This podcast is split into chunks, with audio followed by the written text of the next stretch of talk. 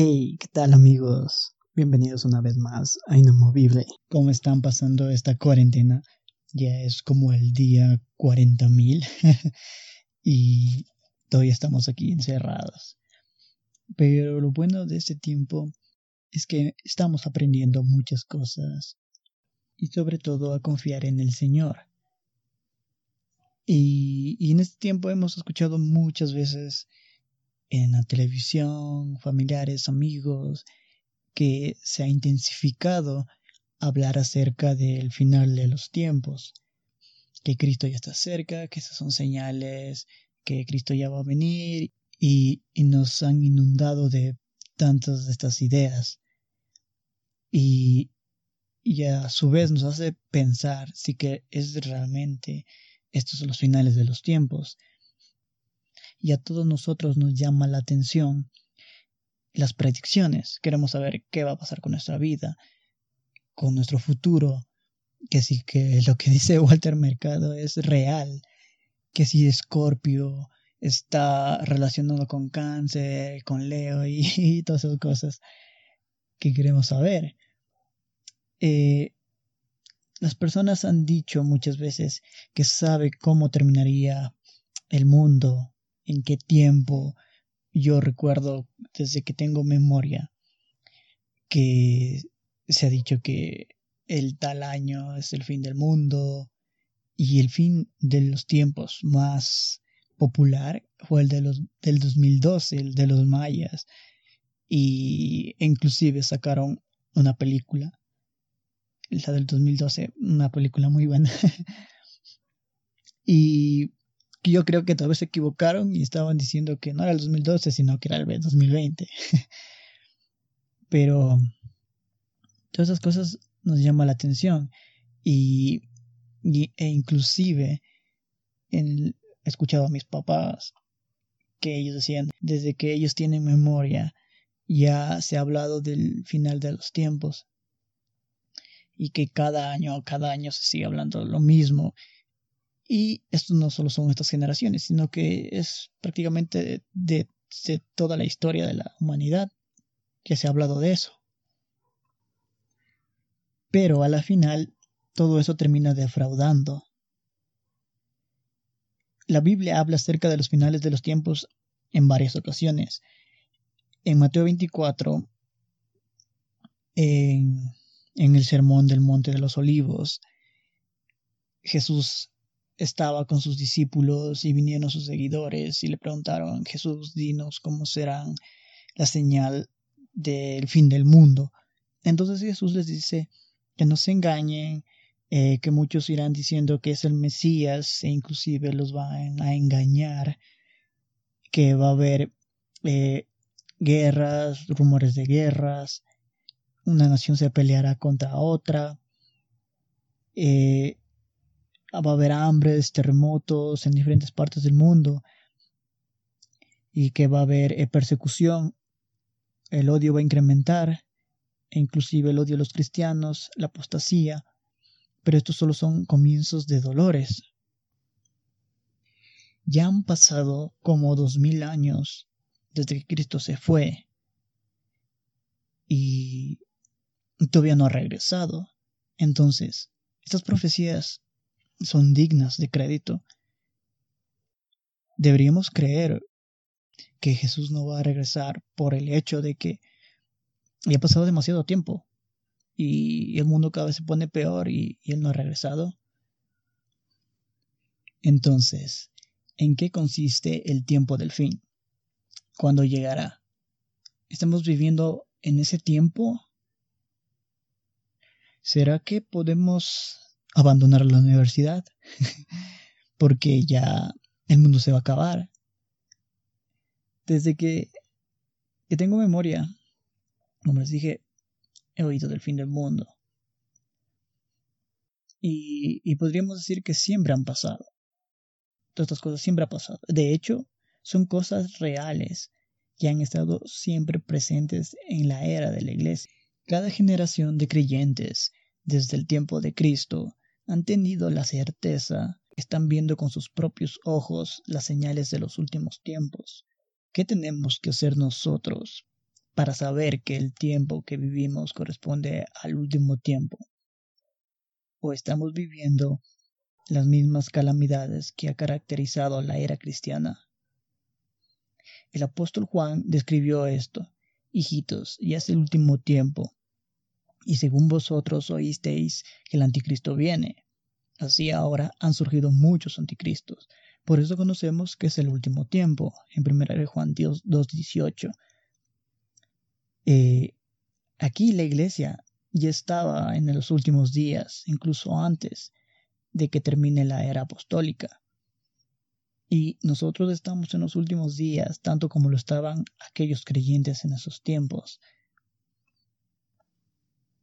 Por eso Pablo escribió para advertirles, y escribió esto, con respecto a la venida, no se dejen engañar fácilmente, ni por espíritu, ni por palabra, ni por carta como si fuera nuestra, según a Tesalonicenses 2 del 1 al 2.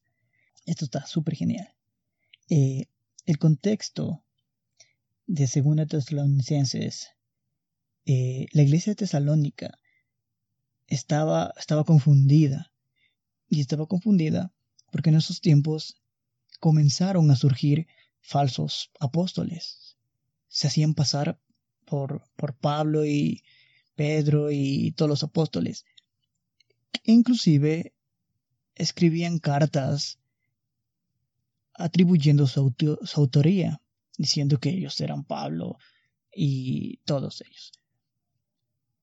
Y ellos escribían tales cosas diciendo que la venida del Señor ya ha pasado y que ahora están viviendo la ira del Señor.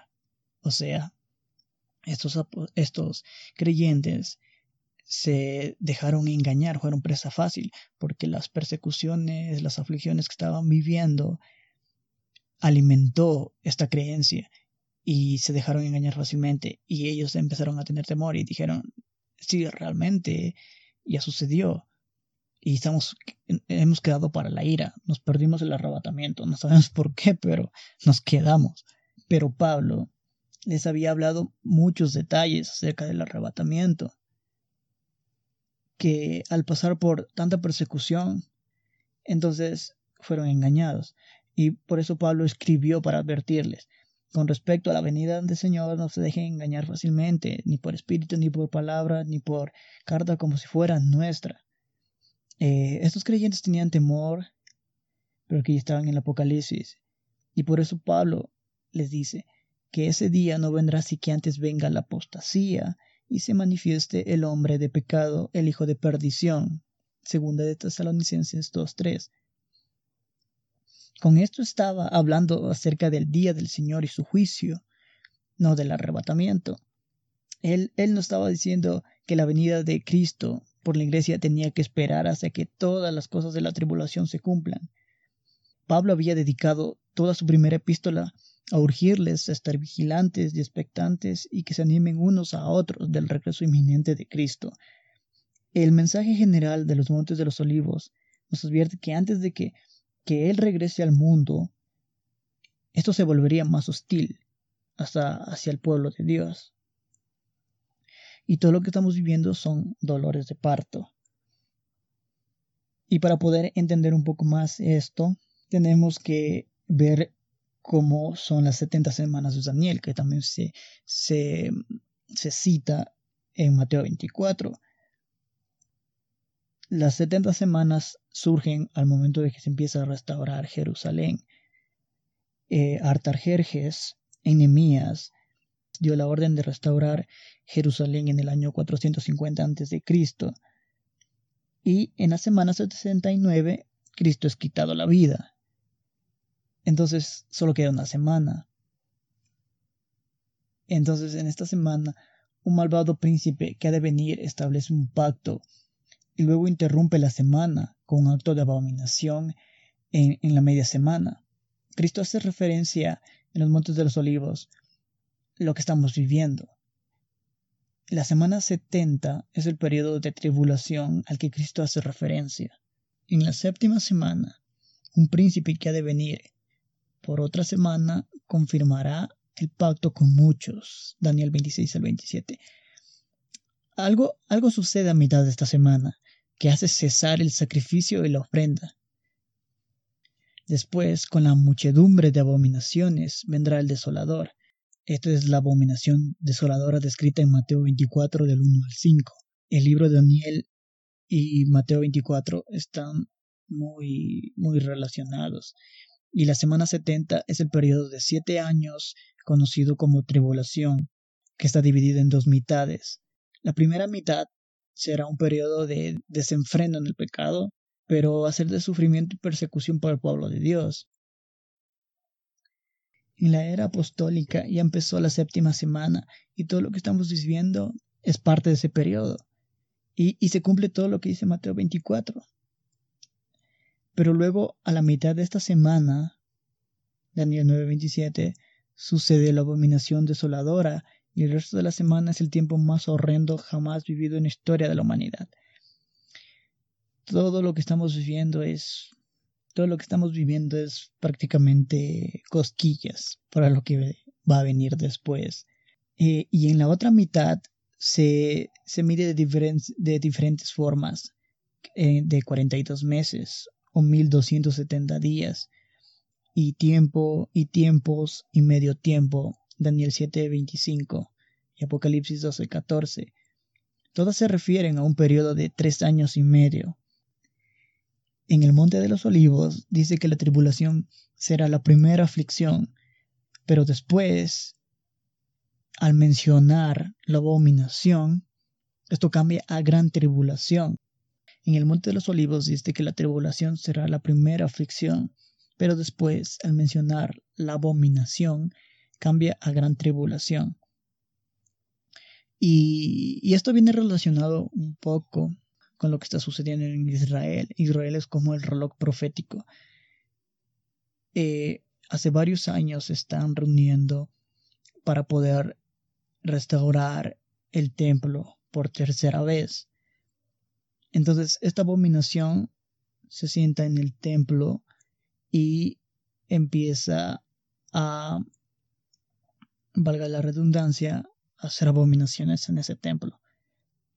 Entonces eso es lo que está hablando aquí, que al momento de que esta abominación eh, de lugar, se cambia la gran tribulación. La abominación desoladora marca el cambio en el periodo de tribulación y se ponen las cosas peor y termina con la manifestación gloriosa de Cristo. Todo lo que ha vivido la historia de la iglesia forma parte de la última semana de Daniel y de los tiempos finales. Estamos en los últimos días desde el tiempo apostólico. Cada generación pensó vivir en los últimos tiempos, cuando los cristianos que vivieron la Gran Inquisición, la Primera Guerra Mundial, la Segunda Guerra Mundial, terremotos, hambres, rumores de guerras, hambrunas, todas señales están presentes en diversos grados de intensidad y empeorando cada vez, como contracciones de parto. Puede ser que las aflicciones del tiempo presente no sean más que contracciones del tipo Braxton Hicks, que son espasmos prematuros, pero indica que el tiempo para las contracciones finales, para dar lugar al parto, se está acercando. Vendrán falsos maestros que engañarán de, de manera epidémica en la tribulación, cuando la iglesia sea sacada del mundo. Las religiones falsas podrán trabajar con mayor libertad y daño como nunca antes. El Espíritu Santo quitará a su agente de detención de la maldad y las fuerzas del infierno harán de las suyas. Pueden leerlo en 2 de Tesalonicenses del 2 al 7, del 2, 7 y 8. Entonces, la fuerza de detención que evita que la maldad aumente en forma desmedida es el Espíritu Santo y la Iglesia. Pero no se preocupen, esto es necesario que todo suceda. Todos estos terremotos, pestes, hambres, son solo dolores del parto, del comienzo de las contracciones. Eh, estos, estos dolores de parto son la tribulación. La gran tribulación aún falta por llegar pero en ese momento ya nos tenemos ahí y, vemos que cada año las situaciones con la humanidad empeora, hay un declive moral mayor que en años anteriores. Eh, por ejemplo, este año 2020 eh, fue, fue apocalíptico, porque cada vez empezaron a añadir cosas desde el principio de año de que eh, un rumor de guerra, vino el coronavirus, que abejas asesinas, que ovnis, que un montón de cosas, terremotos. Estos, estos dolores van incrementando cada vez más, cada vez se van haciendo más agudos. Y, y esto nos da una clara idea de que la venida de Jesús es inminente. No importa cuánto tiempo tenemos que esperar, nosotros tenemos que estar preparados, como la parábola de las vírgenes. En el mundo ha pasado miles de años y Jesús no ha regresado, pero para el Señor un día es mil años y mil años como un día. Él no cambia, es el mismo ayer, hoy siempre. Y la gente lo toma como tardanza, pero aquí vemos que esta tardanza es sinónimo del amor de Dios para la humanidad, que no quiere que nadie perezca, sino que todos sean salvos. Por eso es que retarda, retarda. Pero va a haber un momento en que todo ya estén recogidos y, y Él venga por su iglesia.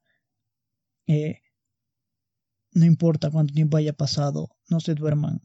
Con todo lo que pasa, eh, puede ser que Cristo venga mañana o en mil años más. Lo que deberíamos es alarmarnos, es ver cómo estamos con Dios y trabajar en arder, que nuestro aceite esté lleno. No seamos como las vírgenes insensatas que se cansaron de esperar y se durmieron. No se duerman, estemos listos, porque no sabemos en qué momento nos vamos a encontrar con el novio. Jesús va a volver, pero eso no debería usarse para asustar a los demás, pero debe usarse para motivarnos a compartir el Evangelio con otros como nunca antes. Hagamos que el cielo esté lleno. Tú y yo estamos en esto. Y bueno amigos, este ha sido el tema por hoy. Si tienen alguna pregunta, déjenmelo saber en las redes sociales. Junior está en M. Y si tienen algún tema que quiere que lo profundice más o si quieren que hable un poco más de ese tema, háganmelo saber. Muchas gracias. Nos vemos.